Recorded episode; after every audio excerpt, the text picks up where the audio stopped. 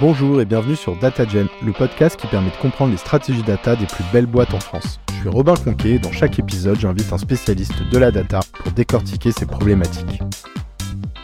Ça faisait donc un moment après, moi que j'étais euh, sur le poste de responsable études, et il y a un moment où je ne me sentais plus euh, challengée. Concrètement, en fait, on avait euh, notre fichier client. On a vite dépassé le million d'encartés. Et bien tout ça, ça ne passait plus en fait sur Excel c'est une formation euh, très complète parce qu'on euh, alors on a un petit peu de théorie, mais ce qui me plaît beaucoup dans cette formation, c'est qu'on a beaucoup de pratiques. Vraiment, on, tape là dans le langage SQL, on apprend à coder, Python, DataVis. Si j'ai un conseil à donner, c'est de ne pas se dévaloriser, c'est de faire le point euh, sur ses soft skills et de ne pas hésiter eh bien, à vendre ça. Parce que quand une entreprise, elle recrute quelqu'un, oui, elle va recruter des compétences évidemment, mais en fait, on le sait tous maintenant, elle va surtout aussi recruter une personnalité. Ce podcast est rendu possible par DataBird, le bootcamp spécialisé sur la data. Aujourd'hui, je reçois Stéphanie qui s'est reconvertie d'un rôle de responsable de pôle études de marché vers un rôle de data analyst chez Weldom, le groupe qui propose des articles de bricolage, de décoration et de jardinage via ses 267 magasins. Donc Weldom fait partie du groupe ADO, dont fait partie également notamment Leroy Merlin, que tout le monde connaît. Aujourd'hui, Stéphanie va nous parler de son parcours, de pourquoi elle a décidé de se diriger vers la data et de sa formation. Hello Stéphanie, ça va? Ça va et toi? Ouais, super. Bah écoute, je suis ravi de te recevoir sur le podcast. Est-ce que tu peux nous raconter peut-être ton parcours avant ta reconversion, entre guillemets, à la data? Oui, bien sûr. Écoute, moi, j'ai euh, commencé ma carrière dans le géomarketing, dans une entreprise de transport de voyageurs. Donc le but, c'était de cartographier les, lignes de bus, voilà, pour voir le potentiel de développement euh, sur le territoire euh, de cette entreprise. Ensuite, euh, j'ai été recrutée chez Weldom, donc dont tu viens de parler, toujours pour faire du géomarketing. Là, l'idée, c'était de cartographier les zones de chalandise de nos magasins pour étudier le profil socio-démographique de nos clients, pour voir un peu où est-ce que les magasins peuvent étendre leur chiffre d'affaires en termes de, ben, de géographie, hein, de zone de chalandise. Ensuite, toujours chez Weldom, euh, j'ai pris la direction du pôle euh, études de marché, c'est-à-dire euh, estimer un chiffre d'affaires potentiel pour un futur, magasin. Là, quand on fait une étude de marché, on a besoin de croiser tout, un tas de données INSEE, donc sociodémographiques, sur le marché du bricolage ou sur nos concurrents ou nos données clients. Grâce à ce poste, c'est là que j'ai découvert le monde de la donnée. Et pourquoi, du coup, à ce moment, tu décides euh, un petit peu de changer de carrière? Déjà, euh, ça faisait donc un moment après hein, que j'étais euh, sur le poste de responsable études. Et il y a un moment où je ne me sentais plus challengée. J'avais l'impression de tout savoir. C'était sans doute une impression, hein, parce que ça ne devait pas du tout être vrai. Mais en tout cas, j'avais cette impression et d'une façon euh, pratico-pratique, je me sentais limitée. Limitée par euh, les outils que j'utilisais, qui à l'époque étaient euh, Excel et Access. Je faisais du bricolage vraiment avec ces outils-là parce que j'avais de plus en plus de data qui arrivait. Je sentais que ce n'était plus la façon dont il fallait occuper le poste. En parallèle, à cette époque-là, j'entendais de plus en plus parler de big data. Donc, je me disais qu'il fallait que je prenne un virage data. Donc, je cherchais une formation euh, bien dans la data, tout simplement, mais en me renseignant, je voyais beaucoup de choses sur la data science, sur les statistiques un peu poussées. Ça me semblait très technique, en fait assez euh, inaccessible pour moi. Et un jour, un jour, j'ai écouté, parce qu'à l'époque, j'écoutais ton podcast, et euh, vraiment véridique, j'ai écouté un, épisode où tu recevais euh, Antoine et euh, Alexandre, qui sont les fondateurs de DataBird, hein, qui est donc un organisme de formation. Et j'ai adoré cet épisode. En fait, pour la première fois, j'entendais vraiment parler de démocratisation de la data, de data pour le business. Et là, ça a vraiment fait sens. Je me suis dit, mais oui, c'est exactement ça que je cherche. Donc c'est cette formation que je veux faire et pas une autre. J'ai contacté DataBird bah, peut-être dans les cinq minutes après avoir écouté euh, cet épisode. Et lorsqu'on s'était appelé, tu m'avais raconté un peu une anecdote sur euh, comment tu avais ressenti un peu euh, tes limites avec les outils, il me semble, par rapport à, tes volumes de données qui explosaient. Tu pourrais nous en parler un peu? Concrètement, en fait, on avait notre fichier client.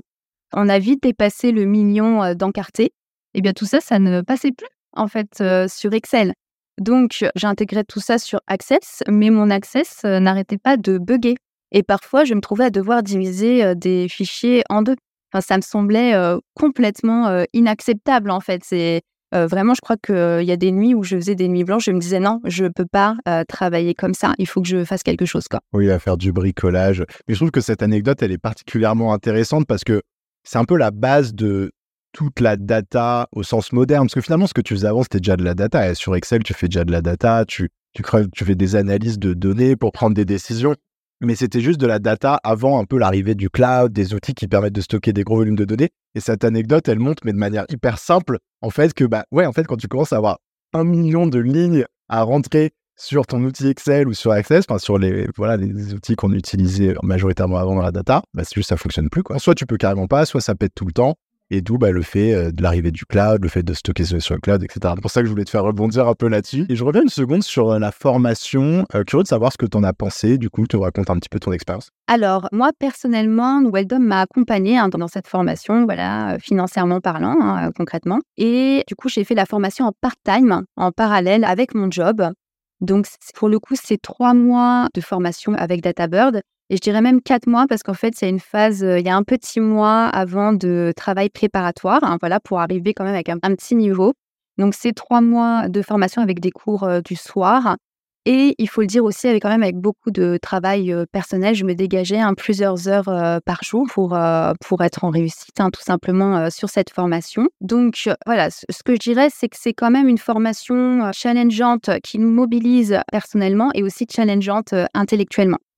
Du coup, si on sait pourquoi on fait cette formation et qu'on y consacre vraiment le temps qu'il faut euh, y consacrer, je pense sincèrement que c'est une formation euh, très complète parce qu'on euh, on a un petit peu de théorie, mais ce qui me plaît beaucoup dans cette formation, c'est qu'on a beaucoup de pratique. Vraiment, on, tape là dans le langage SQL, on apprend à coder, Python, DataVis, on a un projet de fin de formation à faire sur un vrai cas business à la fin. Donc, je pense sincèrement qu'on voit à peu près toutes les bases du métier de data analyst et que c'est parfait pour se lancer en tant que data analyst. Et je reviens une seconde sur ce que tu évoques qui me semble vachement important, effectivement, de, prévoir, d'avoir le temps, parce qu'en revanche, c'est au-delà de la charge intellectuelle, comme tu dis, il faut avoir préparé son cerveau, il faut aussi avoir préparé son agenda. Comment toi, tu as réussi justement bah, un peu à aller négocier avec ta boîte, un, déjà de te payer la formation, parce que je pense que c'est intéressant et que dans l'audience, il y en a qui réfléchissent, disent ça, ça pourrait être sympa d'aller de faire la même chose. Et deux aussi, de, bah, en plus de dire bah, pendant deux, non seulement euh, vous me payez la formation, et puis ensuite pendant deux mois, bah, je travaillerai peut-être à 80% pour que ce soit utile. Et bon, après, je pense qu'une fois qu'ils sont convaincus, le, deuxième élément vient un peu logiquement. Mais comment ça s'est passé un peu cette discussion avec ta boîte? Déjà, moi, j'avais noté dans mon projet pro hein, que je souhaitais prendre un virage data. Donc, je n'ai pas débarqué un jour en disant Allez, euh, maintenant je vais faire ça. Donc, euh, je pense que ce qui est important pour euh, ce genre d'entreprise, en tout cas, parce que Windom est quand même une grande entreprise qui fait partie d'un grand groupe, c'est la cohérence, toujours. Hein. Donc, il faut, faut être cohérent. Et moi, vraiment, j'ai été voir mon manager hein, et je lui ai présenté la formation. Je lui ai dit Tu connais hein, les galères techniques que je connais. Donc, dans cette formation, je vais pouvoir apprendre tel, tel outil. Je lui ai expliqué le plus simplement du monde pourquoi euh, c'était important pour moi. Et puis, accessoirement, de toute façon, je lui ai dit que je ferais la formation avec ou sans, avec ou sans Welcome de toute façon. Ah, voilà, quand j'avais décidé ça. Mais j'ai eu aucune difficulté en réalité. Euh, je pense que j'ai beaucoup de chance euh, de faire partie de cette entreprise. Et je me souviens pour la petite anecdote, en fait, moi j'avais mon CPF et puis je voulais juste qu'il me finance la différence. Et en fait, il m'a dit non, mais on, va te payer cette formation, Stéphanie. Euh. Et oui, et puis en fait, y avait un plan de carrière qui faisait derrière, parce que du coup, on l'a évoqué un peu au début quand tu nous parlais de ton parcours, mais tu es passé du coup de bah, responsable du pôle études à data analyst chez Weldom. Donc en interne, ça a aussi débouché sur un nouveau poste et j'ai l'impression d'une création de poste parce que si tu avais ces enjeux data, c'est qu'il n'y avait pas encore de data analyse pour vous aider là-dessus. Et ça, je suis curieux aussi de savoir un peu comment ça s'est passé. Alors, je suppose que ça faisait partie un peu de la même discussion. Est-ce que c'était fluide finalement, euh, cette euh, création de poste? Un peu moins. un peu moins que le financement de la formation. Alors, ce qui s'est passé, c'est que oui, le poste que j'occupais, je, pense sincèrement qu'il devait prendre un virage data, mais c'est un peu particulier parce que moi, je, ne souhaitais plus occuper ce poste que j'occupais depuis quelques années. Donc, je souhaitais vraiment prendre un poste de data analyst euh, chez Weldom ou ailleurs finalement. Donc ça, j'ai été assez euh, transparente hein, euh, là-dessus dans mon entreprise. Après, c'est aussi dans mon ADN, hein, ce genre de choses. Donc ce que j'ai fait, c'est qu'une fois que j'ai pu me lancer dans cette formation, j'ai tout simplement été voir la personne qui était en charge de la data chez Weldom. Parce qu'on avait quand même à l'époque, donc c'était il y a 2-3 ans en arrière, on avait quand même une personne qui était en charge de la data. Mais ce n'était pas de la data digitale comme on peut l'entendre actuellement. mais en tout cas, il y avait cette personne-là, moi que je connaissais de, de vue. Hein, concrètement. Donc j'ai été un peu au culot, hein, j'ai été la voir et je lui ai dit, voilà, je lui ai présenté la formation que j'étais en train de suivre, le fait que je souhaitais passer data analyst et je lui ai surtout demandé si elle avait un cas business à me soumettre pour la formation que je suivais pour le projet de fin de formation. Donc d'ailleurs, j'ai une petite pensée pour cette personne. Je la remercie beaucoup parce qu'elle a répondu présente. Elle m'a dégoté un petit sujet très sympa sur les avis clients de notre site internet. Et j'ai pu porter ce projet en fait avec des camarades hein, de, de DataBird, hein, puisque ce projet de formation le fait en groupe. Et donc, je pense que j'ai prouvé par l'opérationnel qu'un poste de data analyst, que c'était en réalité très intéressé hein, de, ma part, j'avais vraiment cette idée, je me disais, ben, ce serait top qu'on crée un poste de data analyst chez Weldom en réalité. Et donc, voilà, prouver par l'opérationnel la valeur ajoutée que pouvait avoir un tel poste pour Weldom. Également, tu l'as dit en début d'épisode, Weldom fait partie du groupe ADO, dont fait partie Leroy Merlin. Et, ces deux entités, en fait, ont euh, des années d'avance sur nous, euh, sur la data. Donc, je pense que les planètes étaient alignées pour moi, c'est-à-dire que ça faisait vraiment partie de la stratégie du groupe. Et moi, j'arrivais un peu euh, clé en main, ils me connaissent et je dis voilà, je veux devenir data analyst, je prouve un peu la valeur ajoutée du poste. Et du coup, on m'a proposé de démarrer le chantier euh, de la data analyse. Je pense sincèrement que si des personnes sont dans mon cas, dans une entreprise, disons, qui n'est pas très mature en termes de data, je conseillerais, si je peux me le permettre, de trouver un sponsor, un ou deux sponsors data, et de montrer vraiment euh, la valeur ajoutée que peut avoir un tel poste en traitant un premier cas euh, business. Et puis après, on croise les doigts. Et puis parfois, ça prend. Ça a pris pour moi. Donc en fait, après, tu es revenu à la fin de ta formation avec euh, une preuve de concept, avec un projet fait sur le, dans le contexte de Weldom qui démontrait de la valeur. Donc c'est super puissant. Quoi. Et aujourd'hui, du coup, tu es data analyst chez Weldom. Donc félicitations. Quels sont tes chantiers principaux, si tu me les schématises rapidement? Alors, donc là maintenant, ça fait un peu plus d'un an et demi finalement que je suis en poste. Donc, la situation chez Weldom a un petit peu changé. Là, on est en pleine création, formalisation, je dirais, d'une vraie équipe data. On a un leader data qui va prendre ses fonctions en janvier, qui est très attendu. Et je travaille déjà avec 3-4 data engineers. du coup, moi, dans ce cadre-là, dans cette équipe-là, finalement, j'ai trois casquettes. Alors, j'ai une première casquette, bah, évidemment, de data analyst, c'est-à-dire que tous les sujets de data analyst qui tombent, eh bien, sont pour moi. Donc, c'est moi qui vais tout simplement les cadrer, qui vais voilà, faire cette phase exploratoire, qui vais coder et qui vais faire la restitution. Ensuite, j'ai une casquette d'acculturation. Quand j'ai pris mon poste finalement il y a un peu moins de deux ans, je pensais naïvement en fait, que j'allais être sollicitée de partout sur la data analyse. Et en fait, concrètement, ce n'est absolument pas ce qui s'est passé. J'avais bien deux, trois personnes, en fait, qui venaient me solliciter, hein, qui étaient du marketing et qui venaient d'autres enseignes qui étaient plus avancées en data, donc qui savaient très bien ce que c'était la, la data analyse. Mais je me disais, c'est pas possible. Je suis persuadée que chez Weldom, en fait, on a au contraire énormément de sujets qui n'ont pas été craqué. Et donc, je, grâce au podcast que j'écoute, notamment le tien, ça fait sens tout de suite. Je me suis dit, mais oui, en fait, la première étape, c'est pas tellement la data analyse. La première étape, c'est la culturation. Il faut tout simplement expliquer aux collaborateurs ce qu'est la data. Parce que s'ils ne savent pas ce que c'est, ils risquent pas de me soumettre euh, des sujets. donc, j'en ai parlé à mon manager. il a été super. Hein. Il m'a dit, bah, Très bien, vas-y, lance-toi, fais de la culturation, euh, fais donc ça. Et donc, je me suis euh, gentiment fait inviter euh, par tous les services de la boîte. Hein. Je crois que là, j'ai ma dernière intervention peut-être en janvier. J'aurais fait une vingtaine d'interventions où j'explique de façon ludique. Hein. Il n'y a pas de ligne de code, rien de tout ça. le but, c'est pas du tout de faire peur, c'est d'expliquer aux collaborateurs et vraiment aux plus de collaborateurs possibles, hein, d'expliquer ce qu'est la data. Je leur montre des use case data, tout simplement, pour euh, les inspirer.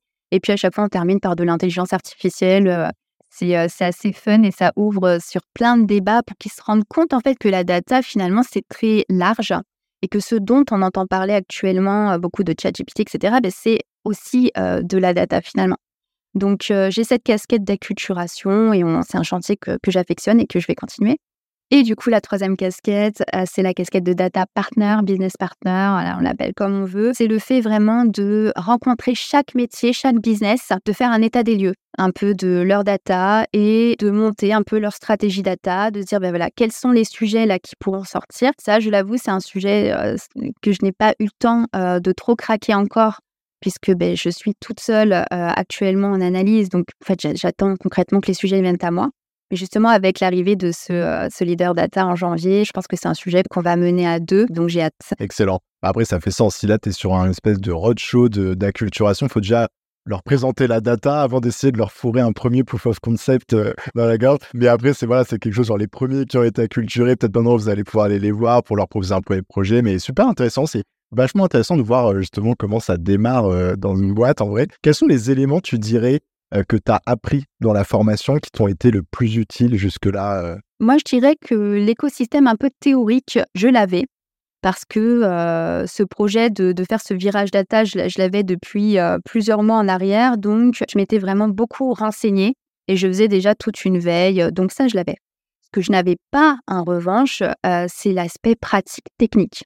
Je savais qu'il fallait que j'apprenne à coder en langage SQL, je savais qu'il fallait que j'apprenne le langage Python ou du langage R, la data vise. Bon, ça, la data vise, je m'étais plus ou moins auto-formée sur YouTube. Aujourd'hui, ça me semble un peu fou, mais je, ne savais pas comment faire. Voilà. Et donc, DataBird, ça m'a vraiment lancé. Bah, c'est grâce à DataBird hein, que j'ai appris à coder.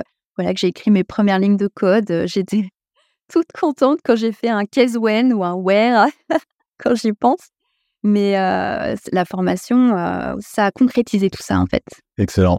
C'est euh, vachement intéressant, inspirant comme retour d'expérience. Tu as une recommandation de contenu que tu as trouvé adapté euh, justement pour t'accompagner dans cette reconversion? Je, passe énormément de temps en fait euh, là-dessus. c'est presque un hobby pour, pour moi. Et je pense que de, dans ce genre de métier, en fait, tout évolue tellement vite. Je suis persuadée que c'est indispensable dans le métier de faire ce genre de veille. Donc, j'ai plein, plein de contenus. Si je peux t'en citer quelques-uns, les podcasts, c'est mon support préféré. Euh, je crois que j'en consomme en quantité industrielle. Mon préféré, c'est DataGen. et c'est vrai, c'est vraiment vrai. C'est DataGen. Et j'aime beaucoup aussi Signaux Faibles. Euh, Signaux Faibles, c'est un podcast du média Siècle Digital et euh, c'est quotidien. Euh, donc voilà, un pur bonheur quotidien. Sur LinkedIn, j'aime bien suivre Asma Mala. Asma Mala, c'est une spécialiste des enjeux politiques et géopolitiques autour de la tech. Je la trouve vraiment passionnante. En ce qui concerne les bouquins, moi j'ai plein plein de bouquins de la data. D'ailleurs, j'en achète beaucoup et il faut que j'arrête parce qu'il faut que je lise en fait ceux que j'ai achetés. Mais s'il y en a un qui sort du lot, je dirais que c'est, alors là, ça va être là quelques secondes euh, féministes euh, de l'épisode, c'est Femmes invisibles de Caroline Criado Pérez. Donc, je me suis noté, voilà, comment le manque de données sur les femmes dessine un monde fait pour les hommes. En fait, elle donne de façon concrète des exemples où, en fait, on sait très bien que ce genre de métier dans la data est encore euh, majoritairement occupé par des hommes, hein, tout simplement. C'est un fait, c'est comme ça.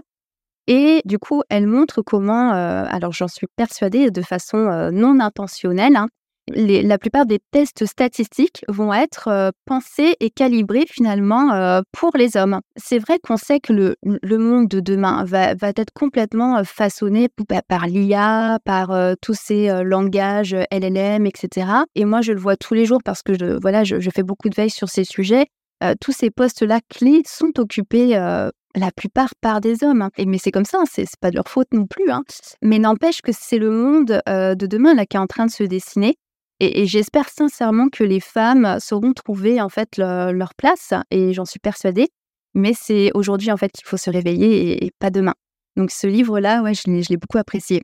Et euh, tu vois, c'est marrant que tu dis ça parce que sur Data moi, je pour le coup, je mets un gros effort. Malheureusement, tu vois, je suis obligé de mettre un effort pour essayer d'avoir la meilleure, euh, le meilleur équilibre possible. Et j'ai pas refait le calcul récemment, mais je sais que je suis pas du tout à 50-50. Je pense que je dois faire partie, en tout cas, des bons, des premiers de la classe sur le sujet. Moi, je l'ai noté ça. Parce que je fais un gros effort. Ah ouais? Ouais, complètement, complètement, ouais. Mais tu vois, c'est vraiment un combat euh, quotidien. C'est-à-dire que si je fais pas attention et que je prends juste un peu les boîtes et que je cherche le leader data euh, ou la leader data dans les boîtes et que j'y vais random, je me retrouve avec 90% d'hommes, quoi. Bref, je ferme la parenthèse là-dessus. Qu'est-ce que tu aimes dans la data? J'aime l'aspect vraiment transverse de la data. C'est fou, mais depuis que j'ai pris ce poste de data analyst, j'ai l'impression d'avoir plus appris sur mon entreprise qu'en 10 ans de chez Weldom. La data va vraiment toucher à tous les pans, tous les business de l'entreprise. Et donc, je découvre comme ça des métiers, c'est vraiment passionnant. Ce que j'aime aussi dans la data, et ça, c'est mon côté très terre à terre, c'est que c'est vraiment intangible. C'est qu'on va soumettre un, un cas business, et, bien sûr, on a toujours une idée un peu de ce qu'on va trouver. Mais finalement, on a cette phase exploratoire et, la phase de code, et, c'est comme si on allumait la lumière, en fait, sur de l'obscurité. Du coup, ce que j'aime vraiment, c'est que ça, ça impacte le business. Enfin, il y a, y a de la valeur ajoutée à la data, c'est indiscutable. Quel conseil tu donnerais à quelqu'un qui souhaite euh, justement changer de carrière et se diriger vers la data? J'en vois deux. Je, dirais euh, d'abord qu'il faut avoir un plan data, entre guillemets. C'est-à-dire que oui, il y a beaucoup de métiers en vogue, mais je pense qu'il ne faut pas juste surfer sur la vague parce qu'on sait que c'est des métiers voilà, qui recrutent. La data, c'est tout un écosystème. Et donc, je conseillerais vraiment à quelqu'un qui se lance et qui veut, par exemple, devenir data analyst, plutôt se dire, bon, OK, ben, quel est mon plan?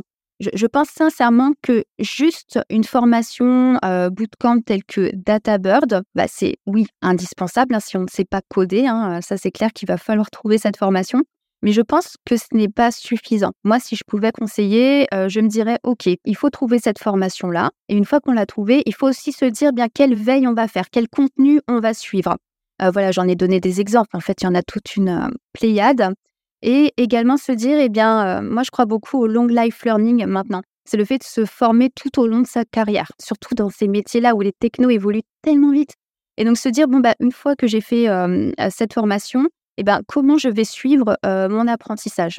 Et un second conseil, parce que j'ai pas mal de personnes en fait sur LinkedIn qui me contactent pour me demander un peu mon parcours, etc. Et parfois, j'ai des personnes qui me disent qu'elles ne se sentent pas légitimes parce que voilà, face euh, aux personnes qui sortent de grandes écoles euh, ou qui vont euh, être ingénieurs, ce genre de choses.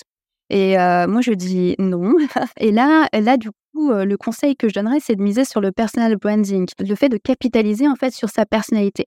Je pense sincèrement que si on entame un projet de reconversion, c'est quand même qu'on a une certaine forme de courage en nous, qu'on est capable de se challenger, de se remettre en question. Et ça, c'est pas 100% des personnes qui vont savoir faire ça. Et donc, je me dis que la légitimité, en fait, elle est là. Elle va être dans les soft skills. Et donc, si j'ai un conseil à donner, c'est de ne pas se dévaloriser, c'est de faire le point sur ces soft skills et de ne pas hésiter eh bien, à vendre ça.